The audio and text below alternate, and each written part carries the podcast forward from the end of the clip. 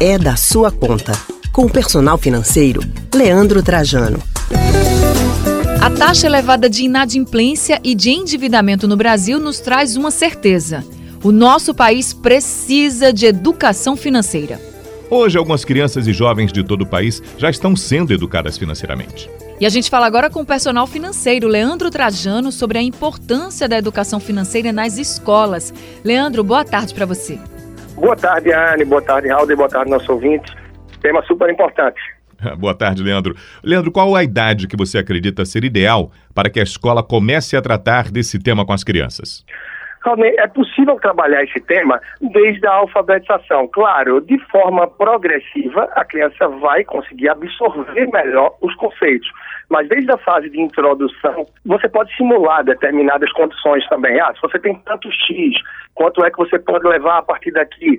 Uma ida a um supermercado, a uma loja de brinquedos. Então, você pode ter um dinheiro ali que pode ser com o nome da escola, alguma coisa do tipo, para simbolizar e começar a dar uma noção de que você pode gastar, você pode utilizar para algo que quer apenas aquilo que tem nas mãos. Então você vai evoluindo para os 6, 7, 8, 9, 10 anos, até chegando a uma adolescência trabalhando os temas de forma gradativa. Essa disciplina pode contribuir com a educação dos pequenos?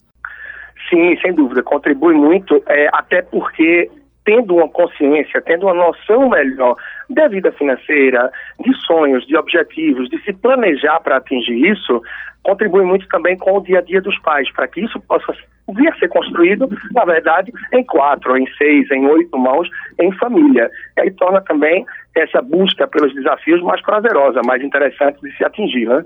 E como fazê-los se interessar pelas finanças, Leandro? É, tem várias formas, tem várias formas. Eu digo que alguns pontos a gente pode contrapor em relação ao que se diz, como por exemplo, não é interessante, não é bom levar a criança para o supermercado. Eu como pai posso dizer que é um baita trabalho, na verdade, né? O meu filho gosta de correr no supermercado, ainda não está numa fase é, de muita, muito interesse, muito alinhamento com isso. Mas a partir de uma certa idade, principalmente quando a criança tem mais conhecimento de números e de algumas operações básicas, é interessante, quem sabe na ida para o supermercado, você pedir para que a criança ajude a procurar itens similares por preços menores. Quando a criança tem o interesse de botar vários itens no carrinho, você pode dizer, incentivar para que isso seja tirado de sua mesada, você pode disponibilizar um orçamento a cada ida ao supermercado, de acordo com a idade.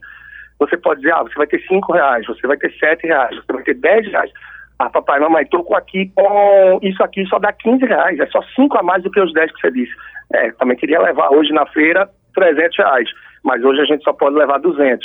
Então você vai oferecendo e proporcionando para a criança situações de escolhas, onde ela vai ter que pouco a pouco hum. priorizar e perceber o que é mais importante e que cabe naquele valor, cabe naquele número. Agora, como é que os pais podem incentivar as crianças em casa? É, em casa, a gente pode começar desde medidas que a gente chama de medidas administrativas, né? sabendo que uma conta de energia mais alta, que a luz ligada, um banho com chuveiro elétrico mais demorado, gasto de água, tudo isso repercute também no lado financeiro, além do cuidado com a natureza. A gente tentar fazer algo é, um pouco mais sustentável a partir de economias básicas também. A questão do lanche escolar incentivar que a criança não só venha comprar numa eventual cantina na escola, mas que alguns dias também leve um lanche de casa. Um planejamento para um fim de semana, isso pode ser muito interessante. O planejamento para uma viagem. Mostrar que a gente não precisa, nem sempre que sai, sai para comprar coisas, mas a gente sai para viver experiências, para aproveitar momentos.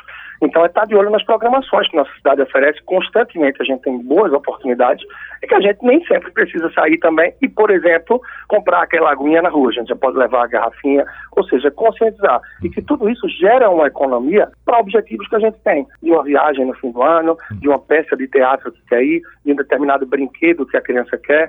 Ô Leandro, a mesada que você tocou no assunto é mesmo uma boa ferramenta para ajudar na educação financeira dos filhos? E a partir de que idade ela poderia ser aplicada?